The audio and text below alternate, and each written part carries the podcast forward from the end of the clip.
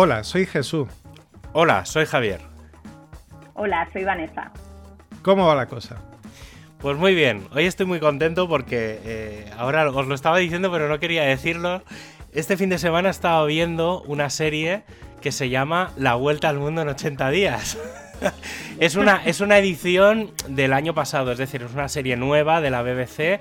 Supongo que espero que en España llegará por televisión española, si es que la llegan a dar. Intuyo, a lo mejor llega en plataformas, pero siendo de la BBC. Y la verdad es que, claro, ahora estaba pensando eh, que vamos a hablar un poco con nuestra Willy Fogg particular. Pero sí, sí, no me he hecho mucha gracia porque no, he caído hasta ahora. O sea, no. Ya está, la verdad es que es, una. Está muy bien hecha la serie. Obviamente, tecnología del. No, no, no. Es una serie de. Bueno, es, eh, que además no se llama Willy, se llama. Filias. Filias. Filias, Filias Fogg. Es que es como se llama en la novela. Claro, es que claro, ya, pero yo piensa que yo en mi cabeza está eh, Rigodón y, y, Willy Fogg y la India aquella. Eh, entonces no. Es, yo, yo vivo en un, en un mundo paralelo. No, no. Pero bueno. Filias Fogg. Filias Fogg. Sí, pues está, la verdad es que está muy bien planteada. Obviamente no es la historia propiamente del libro, eh, sí que es verdad pues, que el inicio y el final, digamos, que más o menos pues, eh, no, te, o sea, no te llega ninguna sorpresa porque es como, es como ver Titanic, que ya sabes cómo empieza y cómo acaba, pero sí, es lo que hay. Pero, pero bueno, no sé, está muy bien. O sea, sí que es verdad que son 10 eh, capítulos, 8 o 10 capítulos. Y claro, explicar 80 días en 8 o 10 capítulos, pues no, no, no da. ¿Vale? Porque sería como para haber hecho tres o cuatro temporadas. Pero bueno, dejan como el final abierto, como si fueran a hacer otra cosa que no tendría nada que ver con, la, con el libro original. Pero. Mm, pero bueno, no sé, está, la verdad es que está muy bien, claro. Sobre todo porque los fondos digitales, claro, está, está ambientada en 1872, a finales de 1872. Y claro, ves cómo está construyendo el puente de Brooklyn, así de fondo. Claro, entonces, eh, obviamente no. Pero está, no sé, está muy bien hecha. O sea, técnicamente lo que es la fotografía de la serie es muy, muy potente. Y Son ahora, como las películas de Sherlock Holmes de. De este de. Mm, ahora se me ha ido el nombre. Siempre se me va el nombre cuando tengo que decirlo. Pero bueno. las de Sherlock Holmes, que sale. Sí, sí. O sea, las que, las que son que siempre sale o la Torre Eiffel eh, construyéndose o el puente de Londres construyéndose o cosas. Claro. Sí, sí. No, pero la, verdad es que está muy bien y, tratan temas un poco sociales, bueno, cosas de la época y la verdad es que está, está muy guay. Mucho imperialismo británico, pero bueno, es lo que había. Pero no, no sé, está bien. Personalmente, cuando salgan o si tenéis acceso a la BBC y si no, como yo, pues me la he bajado digamos, de una para consumo propio. Para consumo propio. Eh, y nada, y estaba ahí tranquilamente viéndola este, este fin de semana. O sea que bueno. ¿Qué tal, Vanessa? Ya después de explicar la, anécdota, que espero que te sea útil. No, pero ya, ya te digo, mira, yo creo que vale, Sí, sí, sí, la verdad es que ha estado muy guay. lo primero que cuando vi el primer capítulo le dije a mi madre, esta serie la tienes que ver tú. O sea que, porque sé que es del tipo de serie así de aventurillas que le mola a ella. Y no sé, a ver, ya lo que pasa es que, claro, está en inglés, no está. Entonces ya es un poco más, más complicada para, para ella. ¿Qué tal? ¿Cómo, ¿Cómo han ido tus últimos viajes? Que la semana pasada, vamos a contar intimidades para variar, la semana pasada no pudimos grabar eh, cuando tocaba porque estabas, te pillamos entre un vuelo y otro, no tengo muy claro exactamente qué, creo que estabas aterrizando en España yéndote a Las Palmas o algo así. Me iba a Tenerife, sí, estaba desde el aeropuerto de Santander y era un poco. Pues, no iba a estar muy tranquila para hablar, así que mejor sí, en otro momento más tranquilo. pero sí, es, es, fácil encontrarme en un aeropuerto de todas maneras. ¿eh? O sea que... no, pero muy bien. Mira que con la manía que le tengo yo a los aeropuertos. Pues a mí me encantan, ¿eh? Mira, esta mañana estaba hablando también con una amiga, digo, yo feliz en los aeropuertos, en las salas que hay dentro también, o sea que para mí es eh, otra casa, así que pues feliz, la verdad. Tenía ¿No cuando... ¿No te sientes que te tratan como ganado? pues no, no, no sé, yo creo que depende como con la actitud con la que vas. Yo voy tan feliz, ¿sabes? Estoy pensando en mi siguiente destino, entonces el aeropuerto pues es... Eh, estoy en casa, por así decirlo. Sí, sí, total. Entonces, pues bueno, pues aprovecho también para trabajar, para, para pensar incluso, ¿sabes? A mí que siempre he echado de menos cuando nos encerraron necesito, tengo mono de aeropuerto, era como, uff. Y me acuerdo que el primer viaje dije, bueno, ¿para qué habré dicho esto? Porque estuve, perdí conexiones, bueno, fue un poco lío y me pasé en aeropuertos el año pasado, no sé, em, casi un día y dije, pero ¿para qué habré dicho yo? ¿Sabes? Digo, esto es el karma que me está volviendo, de qué ganas tengo de aeropuerto. Y, pero bueno, feliz, ¿sabes? O sea que bien, bien, bien. Bueno, cuéntanos tu último, tu último. Bueno, primero, pregunta de Rico. ¿De qué nos conoces? ¿De qué os conozco de la comunidad WordPress? Para variar, vamos a tener que grabar como unas, unas voces de fondo de la coca, porque ya el de la comunidad WordPress se ha convertido como en un, en un mantra. Pero bueno, sí, sí, sí nos ya desde hace, desde hace ya unos cuantos añitos, sí, sí. Sí, ya no sé los años porque pierdo cuenta de verdad. ¿eh? bueno, me imagino que a vosotros igual, así, es como, ya, ya se ha pasado no sé cuántos años, pero ya hace unos cuantos. O sea que la comunidad WordPress, sí, la verdad es que nos ha unido a muchos. Así que. Sí, sí, sí. Hoy, bueno, hoy, seguramente cuando salga este podcast será la semana que viene, o sea que la semana pasada, eh, justo en estos días como ha habido un poco de follón en la, en la comunidad WordPress, no voy a entrar en los temas, pero, pero bueno, ha habido un, un poco de WordPress drama y, y he podido... drama continental. Sí, sí, sí, es verdad, continental. Sí, yo creo que se ha, se ha ido un poco de madre. Y una de las cosas que, he estado, bueno, he hecho como una especie de editorial en, el WordPress Radio y, una de las cosas que precisamente comentaba es eso, es, es el tema de la, prácticamente la posibilidad de que si te encuentras tirado en cualquier parte del mundo, eh, contactas con alguien de la comunidad local que hay allí de WordPress o la más cercana y sabes que ya está, o sea, no, no te vas a sentir solo en ningún sitio. Y hay la gran suerte, tenemos la gran suerte de que la comunidad es eso, es global y, es muy potente, o sea que sí, sí, muy, muy guay. O sea, en ese sentido, o sea, para las cosas buenas y para las cosas malas. Pero bueno. Bueno, lo que te bueno, a preguntar, ¿de dónde viajes? Cuéntame, pregúntame mejor ¿De dónde vienes? ¿Dónde has estado en el último viaje? En Tenerife, la semana pasada. Bueno, Tenerife y Valencia estuve. ¿Y el penúltimo? En México hace un, tres semanitas. Claro, hay que decir, eh, bueno, no, bueno, no sé si lo llegamos a decir, pero cuando, cuando hablamos con Mau hace, pues no sé, a dos o tres o cuatro semanas, ya, No, ya no recuerdo, justo estaba preparándose, eh, o sea, el, el, programa salió cuando él ya está, bueno, cuando estabais ya en, en México, pero él se iba como al día siguiente o al otro, ¿no? Algo así no, él se iba el día antes y yo iba un día después. Sí, él se fue con Rocío un día antes y yo eh, ya les vi allí. Y la verdad es que una semana estupenda.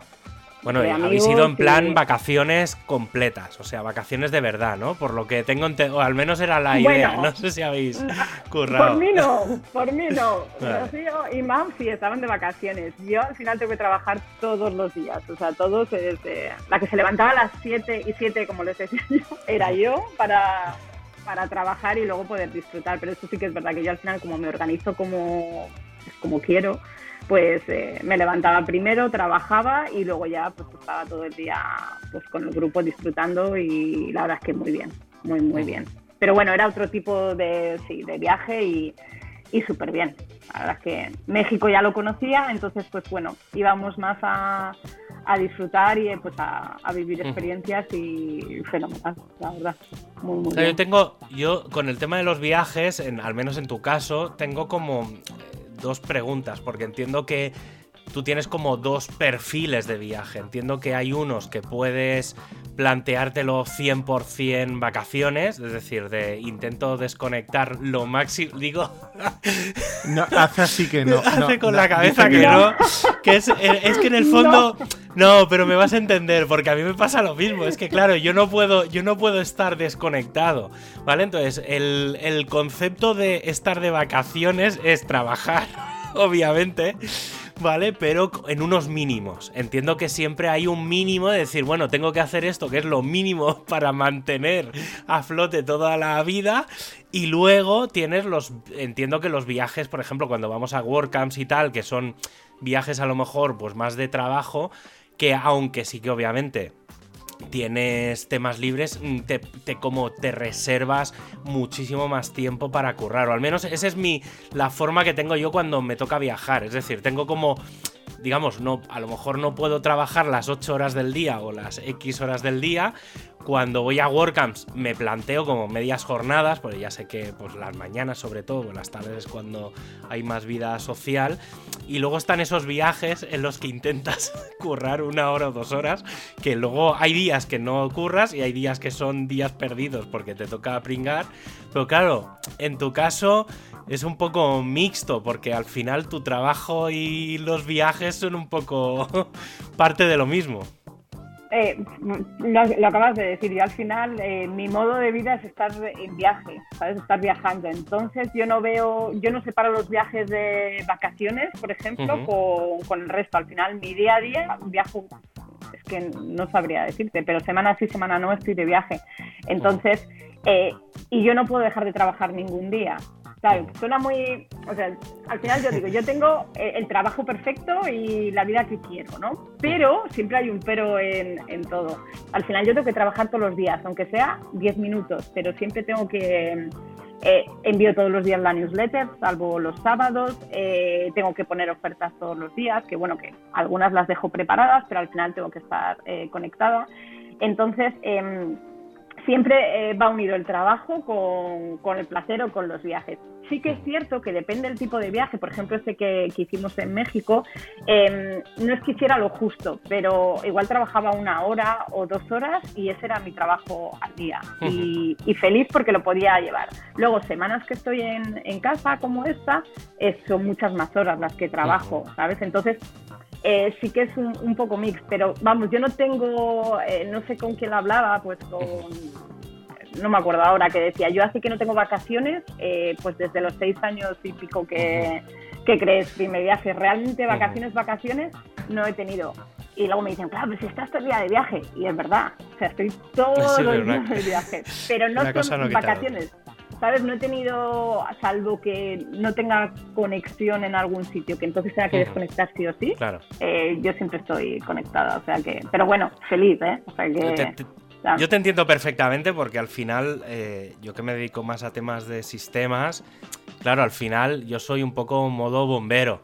¿Vale? Es decir, sí que es verdad que hay días pues, que no tienes nada que hacer porque no pasa nada, que es lo mejor que te puede pasar, que es que no pase nada, pero claro, en el momento en el que algo deja de ir, pues tienes que estar ahí con la manguera echando agua o echando lo que sea hasta que se apaga el incendio. Entonces, claro, te puedes tirar y, y yo he, o sea, yo he estado en, en cenas de tener que decir eh, hasta, hasta aquí la cena de hoy, porque me tengo que salir echando leches, porque sabes lo típico de no me voy a llevar el ordenador porque pues, no va a pasar nada, error. Sí. así.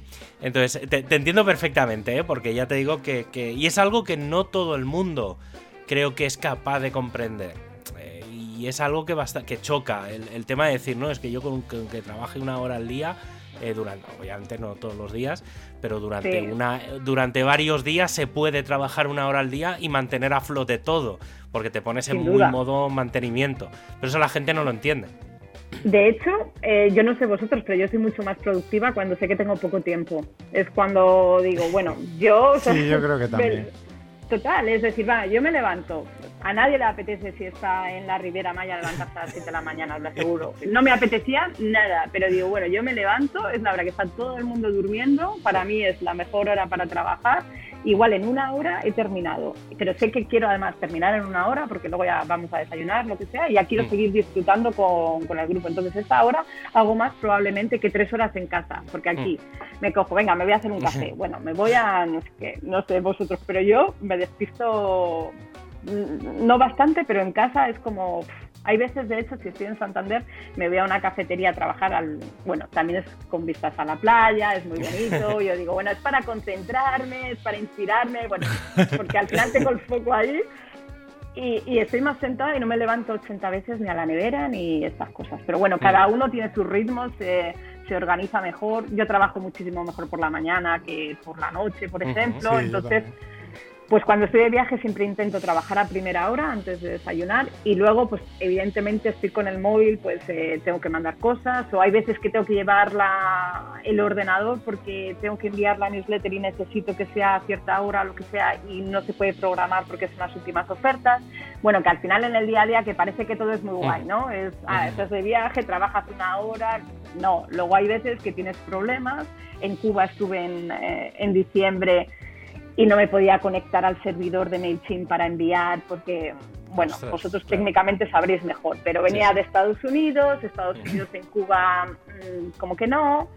Y bueno, para una persona como yo, que, mm, pues eso, técnicamente ya lo justo era como, ay, ahora qué narices hago, una VPN, que luego es sencillo, ¿no? Pero en ese momento que dices, me apetece irme a tomar un mojito, ¿no? No, tengo que estar aquí con el ordenador, con el día tan bueno que hace, con todos los, eh, con todo lo que hay ahí fuera, tengo que estar aquí trabajando. Pues, pues pasa también. Entonces, pues bueno, tienes que saber eh, pararte y decir, mira, es que soy súper afortunada, estoy aquí, puedo trabajar, en cuanto termine salgo y sigo disfrutando. Entonces, pues bueno, ¿sabes? Es, eh, es parte de, nuestro día a día, así que no me quejo. Oye, y más, y más, y más allá de, bueno, saliéndonos un poco de, la parte de, de, trabajo a la parte logística, porque claro, está claro que con el tema de trabajo eh, también depende de la actitud tuya y está claro que tú la actitud la tienes, o sea, tú la tienes aceptado. Te pasa un poco como a Javier, sabes que toca trabajar, aunque sea un rato, y no te supone. otro diría, vaya mierda, me gustaría. No, tú lo sabes y ya está.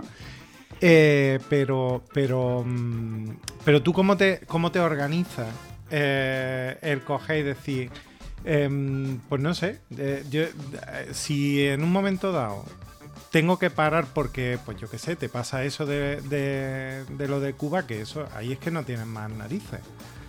Sí tienes la fuerza de voluntad de verdad de decir, digo fuerza de voluntad cuando en realidad sería otra cosa de decir, bueno, mira, que le den por saco, no mando la newsletter, ya está. No, además es que para eso soy muy cabezota y lo llevo mandando desde que empecé el primer viajes hace seis años y es como una cosa que para mí es sagrada, enviar la newsletter. Además es que no hubiera pasado nada, ¿eh? si ese día no lo hubiera enviado, nadie más. Al final no tengo a nadie que me diga, Vanessa, no lo has hecho. No, esa soy yo, ¿no? Pero es una responsabilidad, bueno, que tengo que la tengo dentro y que lo, si no, no me hubiera quedado tranquila. Hubiera estado, eh, me acuerdo que estaba en Trinidad, en, en, Cuba, y hubiera estado todo el rato pensando, jo, y ahora por qué no, no sé qué, no lo he enviado y no... mi cabeza no me hubiera dejado, yo creo, disfrutar de, de lo que había afuera. Entonces, para eso prefiero, mira, me paro, lo intento solucionar. Si no hubiera podido por ningún medio, pues nada, chico, no pasa nada, ¿no? Pero lo pude hacer. Entonces, cuando lo haces, dices, ¡guau, qué bien! Venga, me voy. Dos horas, ¿eh? Que para mí dos horas para solucionar un marrón es como, uff, mm, no.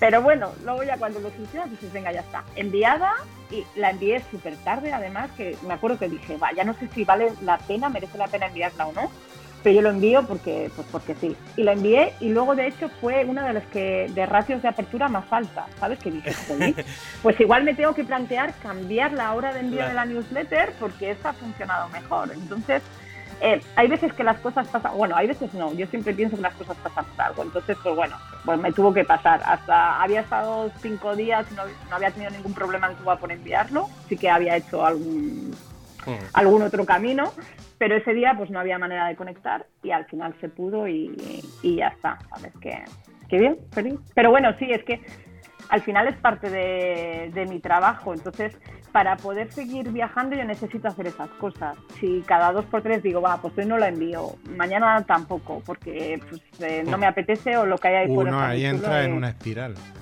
Claro, y al final no, no, no sé, no sería, al final es mi negocio, entonces necesito cuidarlo para poder seguir haciendo, llevando este modo de vida, así que no, para mí no es ningún problema.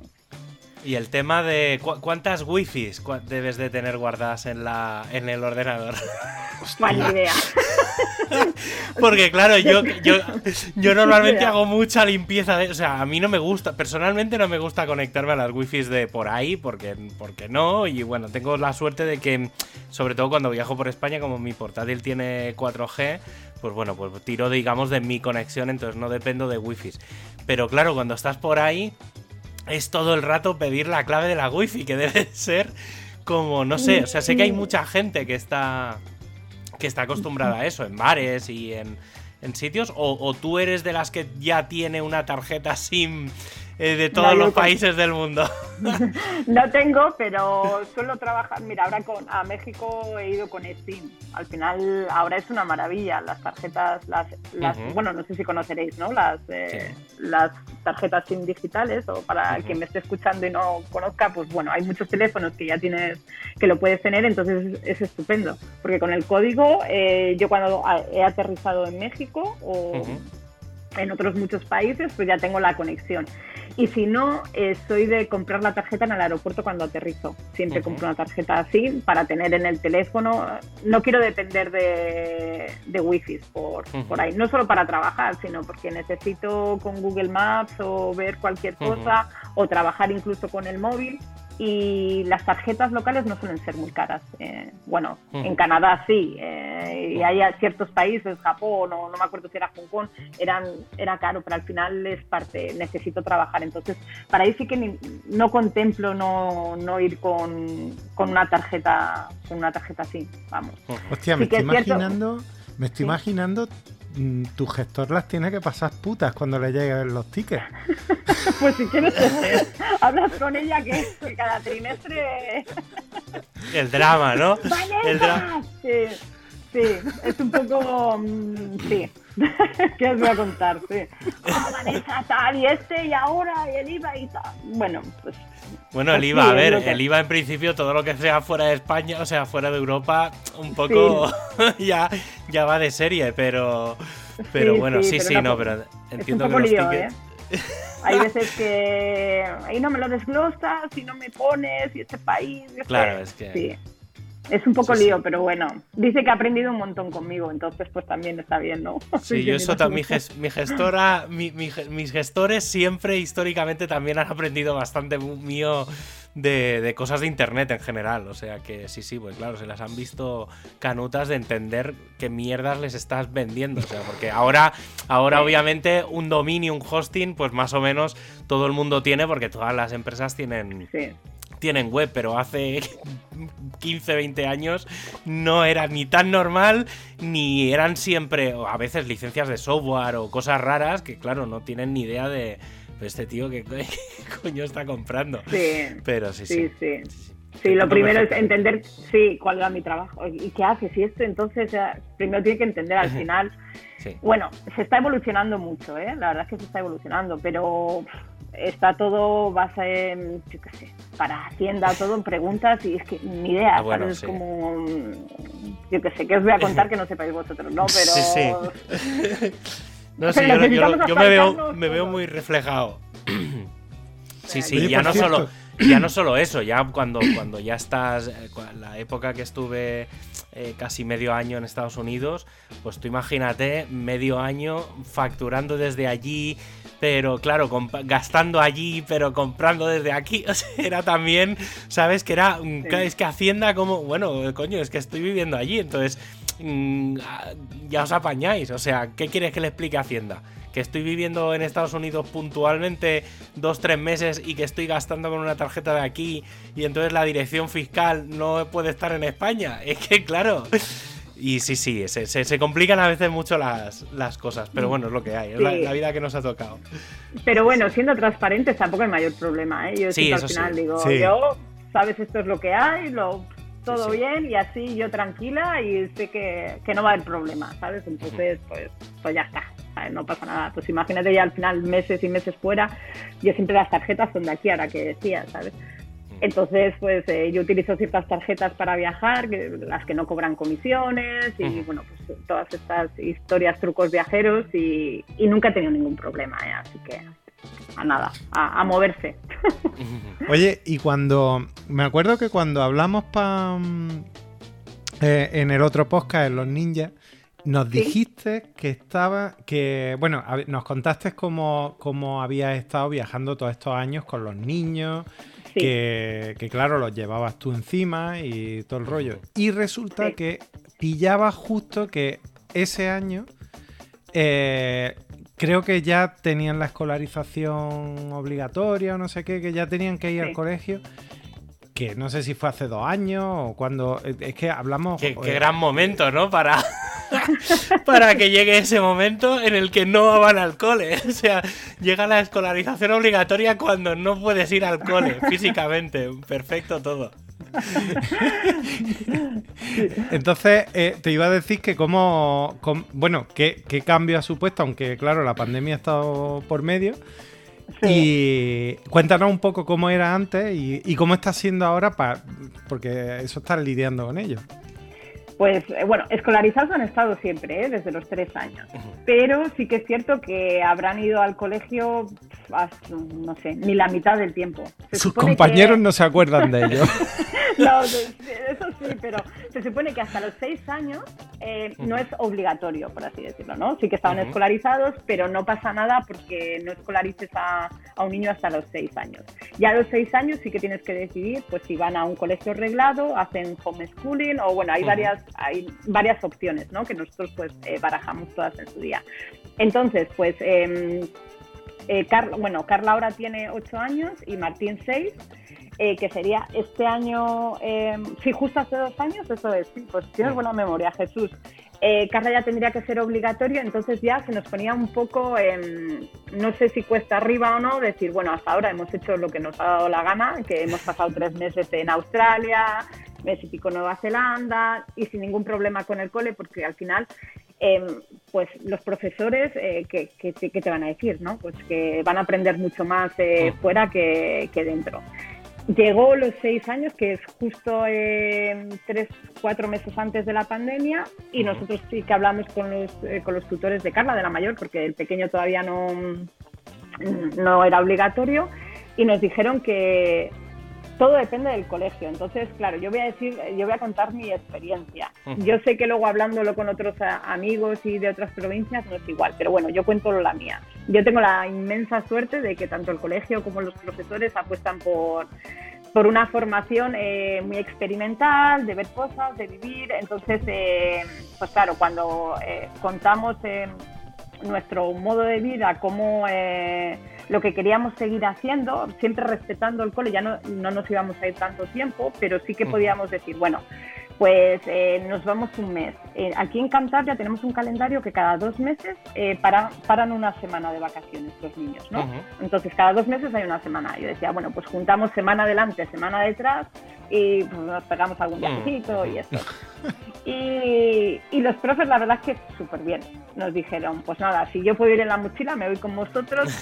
Y, y la verdad, yo creo que depende de los niños. Son niños maduros que, aún no habiendo ido al colegio, eh, estaban en el mismo nivel que el resto. Entonces dices, jo, es que. Y la experiencia y el bagaje que tienen en cuanto a todo es, brutal. Que eso es, me, difícil. Me estoy imaginando, me estoy imaginando Bien, niños, mañana vais a escribir una redacción sobre vuestro, vuestras últimas vacaciones y todo. Carla no cuenta.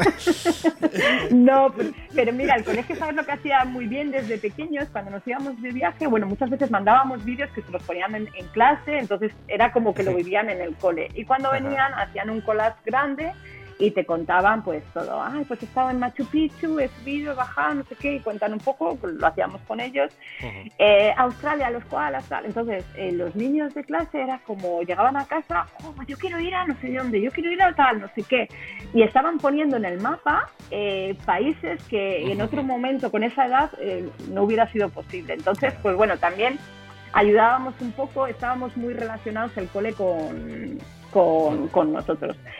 Eh, antes de la pandemia justo, que es cuando nos pilló fuera, estábamos un mes viajando, ya era escolarización em, obligatoria, por así decirlo. Y e hicimos eh, Singapur, Nueva Zelanda y Polinesia, que es donde nos cogió la, la, pandemia. Llevábamos un mes fuera cuando nos pilló todo y ya hacíamos lo que se han hecho después de las clases online, nosotros lo estábamos haciendo ya antes, porque es que con la suerte, con las nuevas tecnologías, es que no hay, vale, pues pásame, hoy van a hacer esto en clase os lo mando y lo hacéis vosotros, se lo mandaban y, ya está, ¿sabes? Entonces tampoco había mayor problema.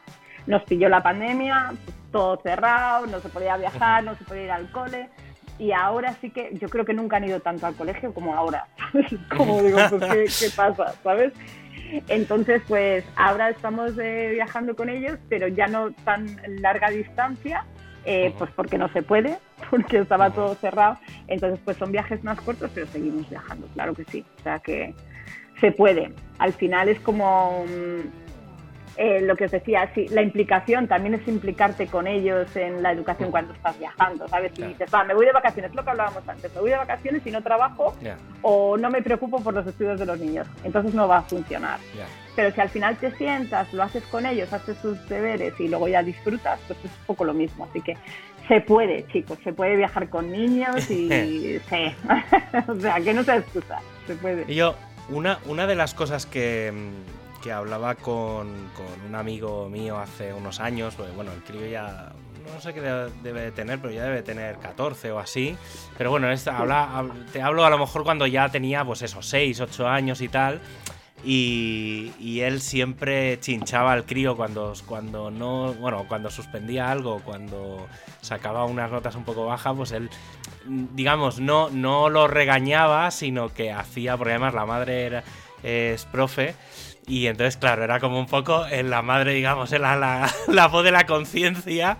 Y el padre era un poco en plan, eh, da igual, ¿sabes? O sea, no, no te digo un poco de libertad de da igual si suspendes, pero bueno, era ese, ese modo de que tienes, que tienes que aprender a suspender y a fracasar, ¿vale? O sea, porque claro, él, él digamos es emprendedor y entonces, claro, tenía ese punto de vista de hay que saber fracasar y no esta visión hoy en día que tienen los padres, no sé si los padres ya o quién, pero que es que no, es que el niño tiene que sacar todo dieces, tiene que ser perfecto, tiene que ir a lo mejor de lo mejor y tal. No, coño, si el niño no sabe matemáticas y no hay manera de metérselas por ningún lado, pues acabará suspendiendo las matemáticas, pero será bueno en otra cosa, ¿vale? Y eso a veces choca. Entonces, desde mm, una de las cosas que hablaba yo con, con, con esta persona era siempre que era lo básico que habría que estudiar desde el punto de vista de pensar en grande, ¿vale? Pensar en grande sobre todo, pues es un poco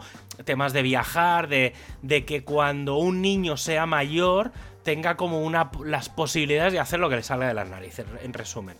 Y entonces las conclusiones siempre acabamos llegando que es bueno saber idiomas, ¿vale?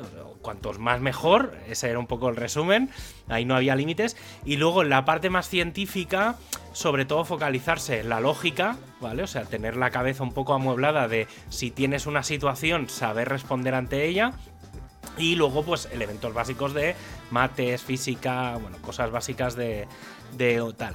Pero que luego el resto, es decir, geografía, historia y demás, obviamente hay que tener cultura general, pero que eso al final está ahí, siempre es consultable y no lo es tanto. Claro, ahora me, te, tengo a ti, delante y entonces me encuentro con esa situación de alguien que está todo el día fuera por ahí con los niños. Entonces, claro, me gustaría entender cuál es tu visión en este sentido. Es decir, ¿tú qué crees dentro del sistema educativo que sería lo importante para que, no digo que tus niños sigan tus pasos, pero en el sentido de si tú quisieras que los niños eso, estén todo el día viajando y conozcan mundo y tal, ¿qué crees que es lo importante que tienen que aprender en el cole? eh, no es complicada, pero a ver cómo lo intento sintetizar. O sea, no, tengo la cabeza a ver cómo lo intento sintetizar para, para no enrollarme mucho.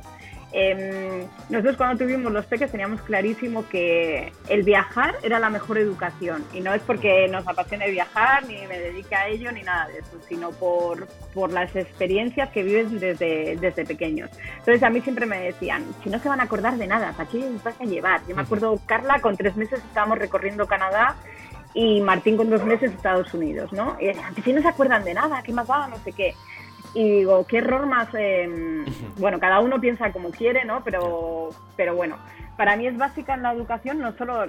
Yo no creo en la educación como tuvimos nosotros de sentarnos en un aula y todo lo que nos den a, memorizar y yo creo que eso no funciona. Entonces, em, creo que lo experiencia no, ¿cómo se dice? Experiencial. ¿Sí? Empírico. sí, mejor. es, es, lo que mejor funciona al final, eh, niños que están, yo no digo, porque hay gente que no le guste viajar y no, le, no quiera irse a, otros lados, que para mí es básico conocer otras culturas, que, vivan, que sepan eh, internamente, los míos por lo menos, eh, han asumido el inglés, pues porque estaban viajando y sabían, pues hablaban con en inglés o estaban en Corea y no, nunca han tenido ningún problema de comunicación, jamás porque bueno, los niños es, es muy sencillo, ¿no? Pero los niños eso lo gestionan de puta madre. Sí, sí, es como decir, pero es que no me lo puedo creer. En una piscina en Vietnam, eh, Martín con cuatro años se ha casado con una coreana. Pues explícame a mí cómo lo han hecho. Pues así, no, mami, me, me he casado con, no me acuerdo del nombre. Muy bien, digo, de Corea en una piscina en Vietnam, hablando en inglés o pues no lo sé. Y eso es una experiencia que parece, ahora lo mm. cuentas y dices, pues mira, pues qué gracioso, ¿no? Pero si te paras a analizar, dices, dejo, eh, estos niños no van a tener problemas, espero, de, comunicación, de relacionarse, eh, saben lo que, que, nunca se van a extrañar porque vean una persona de una raza, de otra, de un color, de unos ojos, de nada, absolutamente nada, lo han asumido desde pequeños. Me acuerdo en, en Dubái cuando veían a las mujeres enteras cubiertas de nunca me han dicho, ah, pues, eh, pues solo se le ven los ojos, mami. Pues, pues sí, solo se le ven los ojos. Y le tienes que explicar la historia que hay detrás y se van, y, van aprendiendo. Entonces, cuando estás pisando sobre terreno, tú en un libro, cuando yo me acuerdo que estaban diciendo, no, mira, hemos visto en el libro la muralla china. Y digo así, ah, y, y, claro, habían dicho, no, no, si por ahí he, corrido yo, ¿no? Entonces al final. claro, y eso tienen. Y todo en clase, sí, pero yo he corrido él. sí, pero no, los, los compañeros, todo lo contrario, están súper contentos porque tienen unos amigos que viajan mogollón y que les enseñan mogollón de cosas y que, y que aprenden, ¿no? Pero. Eh, evidentemente tienen que tener unos conocimientos. Ayer estábamos estudiando matemáticas, eh, lengua, tienen que, que, entenderlo, más que, que tienen que entender cómo funcionan las cosas. Ayer en mates estaba yo con Carla eh, razonando, ¿no? Tienes que entender el problema, tienes que razonar, porque eso les va a ayudar después. Pero eso de aprenderse cuántos ríos hay en, en Europa, cuántas montañas, yo no me acuerdo es que no me acuerdo. Yo ahora lo estoy viendo con ella y digo, yo no me acuerdo. Y digo, y no creo que sea lo que más necesite. Idiomas, completamente de acuerdo. Y cuantos más, pues, pues mejor. Yo todo el mundo dice, tú tienes que, el inglés lo tienes que tener, pues, porque viajo por todo el mundo. Digo, pues no. O sea, me defiendo, evidentemente. Pero me gustaría más. Al final no es eh, lengua materna y sé que me pierdo muchas cosas cuando viajo hmm. por ahí y no estoy hablando en mi idioma. Entonces, pues me gustaría que, que los niños sí que tuvieran, tuvieran eso. Pero más allá de... Tenemos que cambiarla, vamos, yo siempre lo digo, la formación y tiene que ser mucho más eh, experimental y que toquen y que jueguen, mucho más creativa. Ahora todo es muy con pantallas, ¿no? Todo es con iPads, pizarras digitales, que, pero Ayer me estaba diciendo mi hija que le estaba flipando porque mi padre eh, había sacado punta a un lapicero con un formón, no sé si sabéis lo que es, pero bueno, de los carpinteros Esto que, es como un arquito con la cuchilla que tira y, y vas cortando. Tiras así, sí, y vas cortando y, sacó mi, punta. Padre, mi, padre es, mi padre es experto en hacer eso. claro, y el mío también, carpintero toda la vida, entonces hace así, claro, claro. ¡Wow! Bueno, me vino diciendo, ¡guau, el abuelo que no tiene sacapuntas, que lo saca así! Y digo, sí, hija, sí, ¿sabes? Como... pero que, que, nada, que son felices al final con, con unas piedras, una cuerda y, y nada más. ¿Pero por qué? Porque al final se han criado eh, con eso, porque cuando estábamos de viaje ni juguetes ni, ni nada de nada, y de verdad que no lo echan de menos absolutamente para nada. Y, y la cabeza, la creatividad que, que, ahora tienen, yo creo que es en parte por eso, porque no han tenido los estímulos de, venga, si el niño se aburre le doy todos estos juguetes, venga, si el niño se aburre le pongo la pantalla, le pongo el móvil, le pongo el iPad, le pongo no sé qué. Que no digo que no tengan que saberlo, pero no sé, a día de hoy ya todos los niños eh, con las eh, consolas, con mm. ordenadores y bueno, eh, que no lo sé, yo tengo o, feliz de que los míos de momento pasan de eso y, están a otros estímulos que, creo que son mejores para el desarrollo. Mm. Pero pero bueno, que cada uno en su casa, como digo yo, que haga lo que Sí, no, no, no, está claro, está claro. No, pero ya te digo, eh, un poco la visión esa de, verlo desde el otro punto de vista, porque ya te digo, nosotros siempre teorizábamos un poco sobre qué creíamos que era lo ideal, en base también a nuestra experiencia, precisamente eso, es decir, nosotros que supongo que es lo mismo que te ha pasado a ti, que ya más de mayor, pues te, te puedes permitir el lujo de estar viajando mucho. Eh, y entonces, claro, te das cuenta de decir, mm, hostia, qué gilipollas fui eh, cuando no hice esto, o tenía que haber aprendido esto, o esto es una mierda y tenía que haber aprendido lo otro, ¿sabes? O sea, que te das, te acabas dando cuenta de tu experiencia y dices, joder, yo quiero transmitir esa experiencia a, mi entorno. Y, yo creo que ese punto mm, antes no se daba. Antes era mucho la mm. mentalidad esa funcionaria de, no, tú tienes que tener una nómina, tienes que tener la hipoteca, tienes que tener el no sé qué. Y claro, es luego dices, hostia, esto no funcionaba así, ¿sabes? O sea, lo ideal es no tener nada, viajar, hacer un poco lo que hace Mao también. O sea, ese modelo de, hostia, me pillo una moto y ya venga, a viajar y trabajar por ahí. Hostia, está guay. O sea, es, es otra forma de ver el mundo que molaría que fuera mucho más. Pero bueno, que yo creo que también, yo creo que también depende de las personas. A mí no me ponga a hacer de mouse. No, obviamente, yo tampoco, tampoco creo que fuera capaz. Y en lo que, y en lo que tú comentabas antes, también te digo, yo por ejemplo no soy partidario de no, todo. O sea, lo de experiencial sí, porque es verdad que es como mejor aprenden los niños, pero también tienen que memorizar y ejercitar la memoria.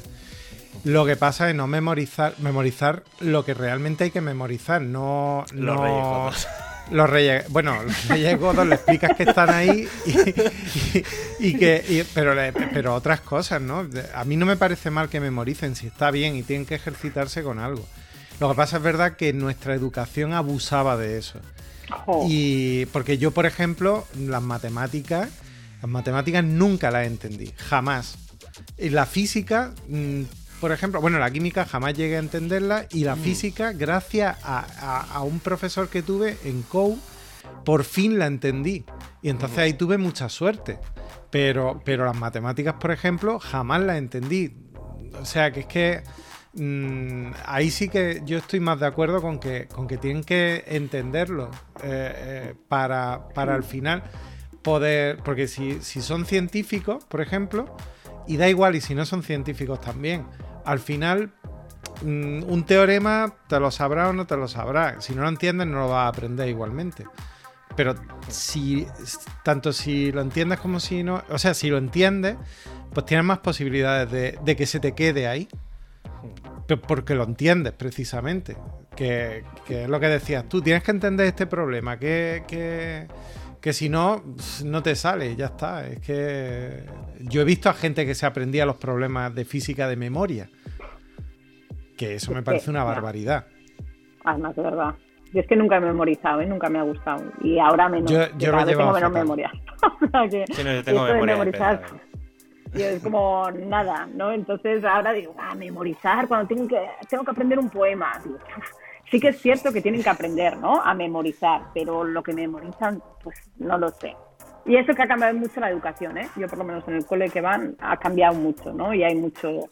Es, es diferente. Pero bueno, aún así yo creo que, que, les hace falta que vivan, que se pongan en situaciones. Yo siempre digo, digo, por ejemplo, a mis peques les sueltas en el aeropuerto de Singapur y llegan a casa. Y estoy convencidísima, ¿eh? Entonces...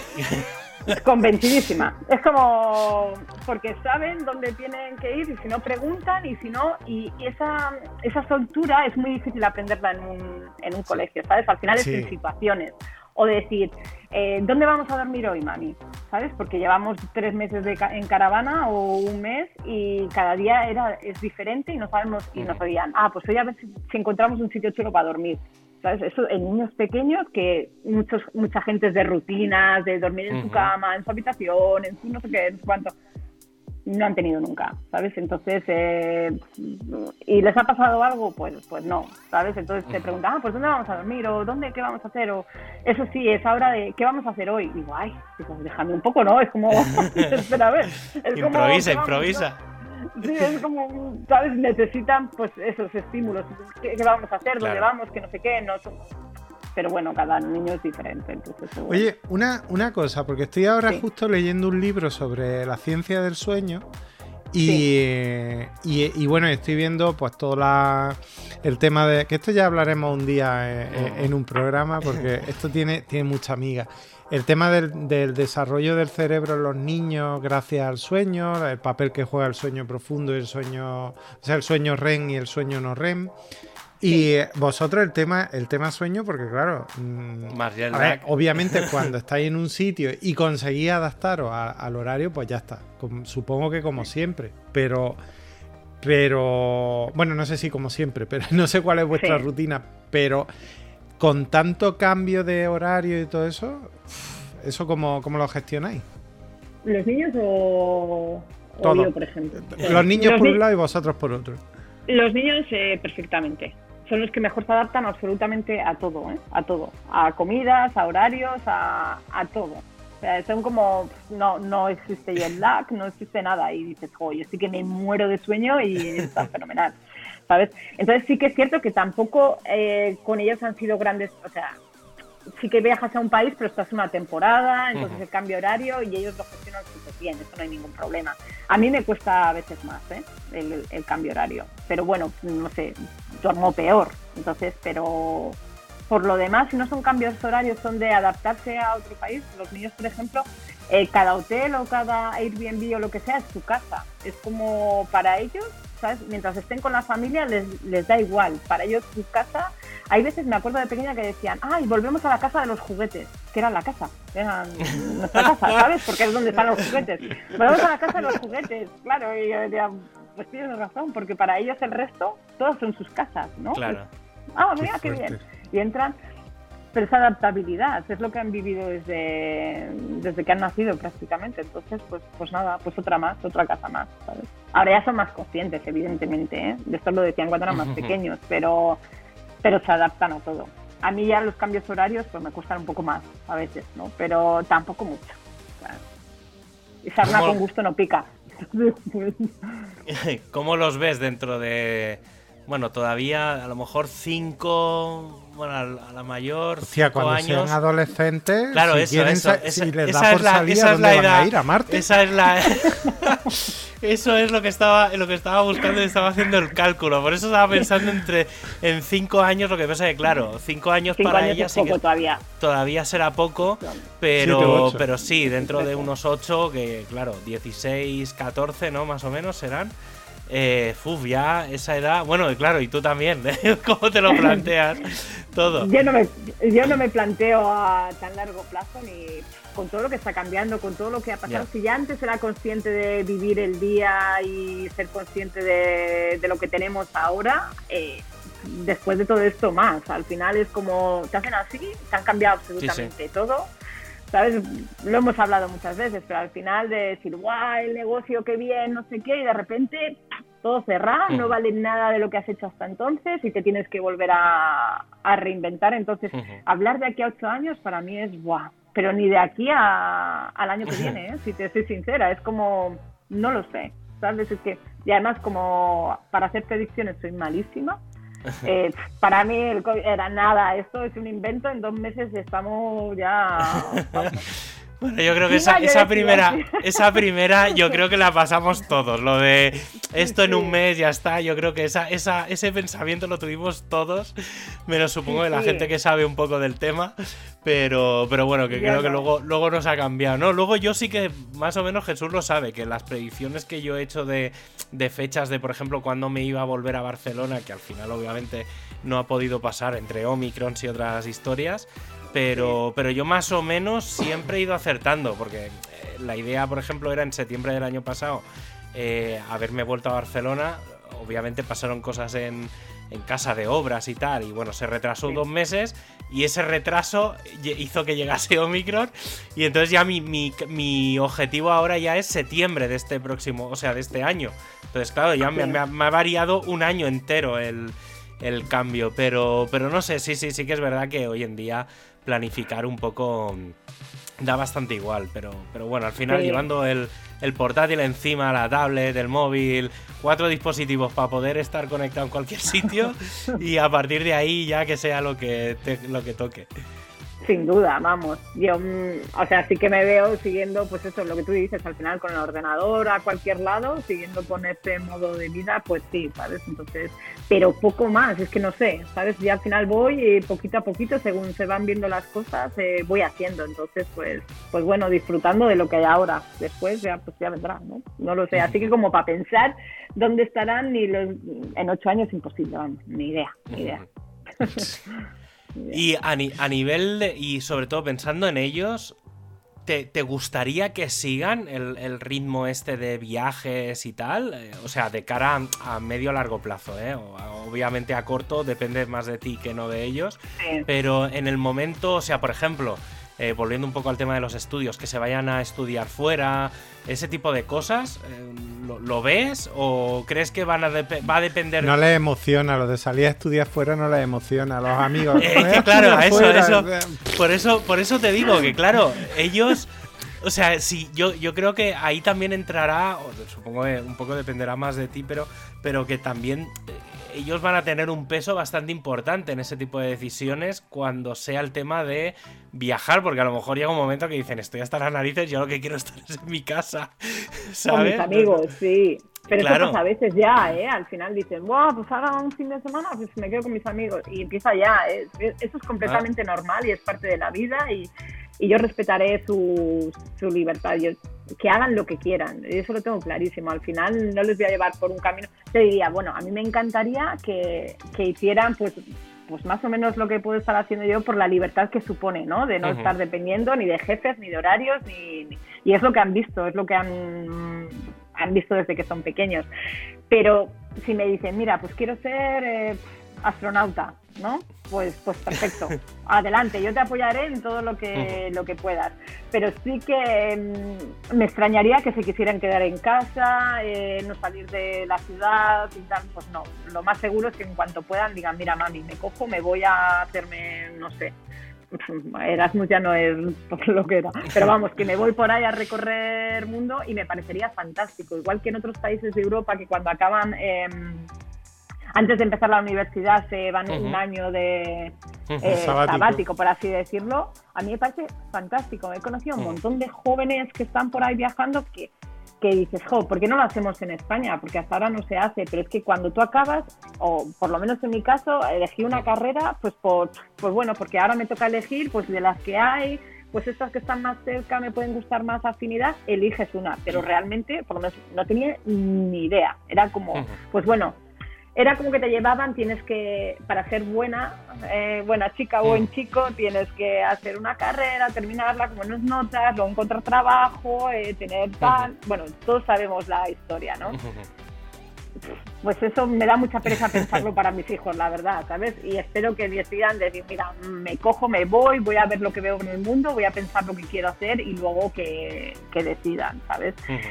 Pero bueno, también han mamado el, pues el emprendimiento, el moverse, el crear, entonces, pues, pues no sé si tirarán por ahí, pero bueno, tienen más, eh, tienen semillitas, así que ya veremos, no lo sé. Desde luego no, no van a escoger la carrera porque les pille cerca. Eso seguro. o sí, ¿sabes? Y dicen, pues mira, me apetece aquí que me quedo. Todos los amigos, me voy de Erasmus y ellos, ah, pues yo voy a estudiar aquí. y contento ahí, bien. no lo sé, pero bueno, ahí sí que lo que ellos, los que vean, ¿sabes? Yo les apoyaré en todo lo que pueda y, poco más puedo hacer, o sea que ayudarles, nada más. Oye, por cierto, una, Perdona, una pregunta que no, no hemos hablado así un poco hemos bordeado el tema de, de, la pandemia y todo el rollo, pero tú has estado viajando durante la pandemia desde prácticamente en cuanto pudiste moverte. Sí. ¿Y eh, cómo, cómo, cómo has vivido los distintos momentos? De, o sea, de, me refiero de cómo has visto que estaban las normas en cada país, cómo tú te sentías en cada sitio, de segura o no. Eh, ¿cómo, ¿Cómo has visto en general tus sensaciones que has ido viviendo hasta el día de hoy. Pues eh, yo la verdad es que en cuanto pude, en cuanto se abrió en junio, me parece que era la primera vez, eh, yo ya compré un billete y, me acuerdo que mi primer viaje fuera de España fue a Dinamarca. Eh, hijo, la primera vez, pues la emoción de, pues eso, de llevar tres meses sin, sin, viajar y ver cómo eran las restricciones, pero bueno, al final todo mucho más sencillo. Yo lo que me he encontrado hasta ahora, muchísimo más sencillo de lo que nos han contado o nos han querido contar. Sí que es cierto que ya no veo los medios, o sea, al final eh, no estoy ni todo el día con las noticias ni nada de eso. Al final me tengo que informar, pues porque también mi trabajo lo requiere y quiero estar al día, pero yo no he estado todo el rato con el pum pum de, de las restricciones del COVID, ta, ta, ta, ta, ta. Entonces, pues bueno, y verá yo me voy y, genial. Y el primer viaje, que es el más así, dices, jo, pues qué sencillo todo, ¿no? Al final tampoco pasa nada, controles. Los primeros no había mucha gente en el aeropuerto. Entonces era, yo me sentía feliz porque yo decía, jo, qué bien, no tengo que hacer cola ni para el control de seguridad, ni para el control de pasaportes. En el avión voy yo sola porque tengo los tres asientos. Para mí todo eran ventajas. Llegaba al destino, estaba vacío, ver Venecia sin gente, por ejemplo, que fue otro. Bueno, el agua limpia, yo decía, esto es es maravilloso, ¿sabes? Bueno, tú estuviste en la Fontana de Trevi sola. Sola, absolutamente sola. Y como es un montón en el Partenón de Grecia, igual. Bueno, es que os puedo contar un montón de sitios que yo digo, si los mejores viajes, no los mejores, pero durante la pandemia viajar para mí ha sido hmm. de los mayores placeres porque estaba todo tirado de precio. Em, no había gente, que a mí la verdad es que cada vez más la gente, eh, cuando hay mucho mogollón de gente no me gusta, es como que hmm. puede estar ahí la maravilla del mundo más impresionante, que si está llena de gente, para mí es como, no me apetece, ¿no? Entonces, eh, bien, sí que tienes que ir lidiando con restricciones, eh, tienes que estar al día, pues eh, sobre todo pruebas, PCR, ahora con el, con el certificado de vacunación pues es todo muchísimo más sencillo, entonces bueno, al final lo que hablábamos al principio de las ganas, cuando tienes muchas ganas, para mí eso no son pegas, ¿no? Era como, pues bueno, pues tengo que hacer pues esto, pues nada, cuando aterrizo en Atenas me hacen una PCR aleatoria y me toca a mí, siempre me toca todo, ¿sabes? Es como, cuando pita el control de seguridad pipí es aleatorio, ahí está Vanessa. ¿Sabes? Es como, yo no sé si tienen, pues siempre, pero bueno, pues no pasa nada, no llevo nada, pues nada, si me tienen que mirar, pues que me miren y, y ya está, ¿sabes? No he tenido ningún problema viajando ni, ni nada. Sí que dices, bueno, pues este destino hay veces que decías, jo, pues ahora hacerme una PCR, pues no. Y otros decías, pues bueno, me la voy a hacer porque es el momento justo de ir y prefiero hacérmela, pagar una PCR e ir eh, en este momento, que luego va a estar lleno. Entonces, pues pero bueno, mucho más sencillo de lo que parece a priori. ¿eh? Una vez que estás dentro es, fácil, vamos. yo no he tenido ningún problema. ¿Qué planes de viajes tienes así un poco a corto o medio plazo? ¿O qué, qué, sitio te quedaría por.? Mira, una pregunta que seguro que te la han hecho mil veces. ¿Algún sitio que te quede por ir a ver o algo? A lo mejor que digas.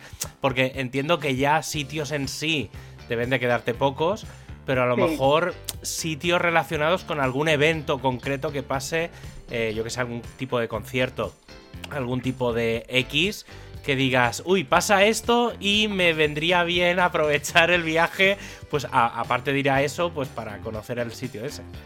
Pyongyang. Eh, no, mira, tengo muchísimas ganas de ir a Filipinas y siempre lo he pospuesto por la conexión a Internet, ¿no? Como al final lo que hablábamos, yo necesito trabajar todos los días, pues es...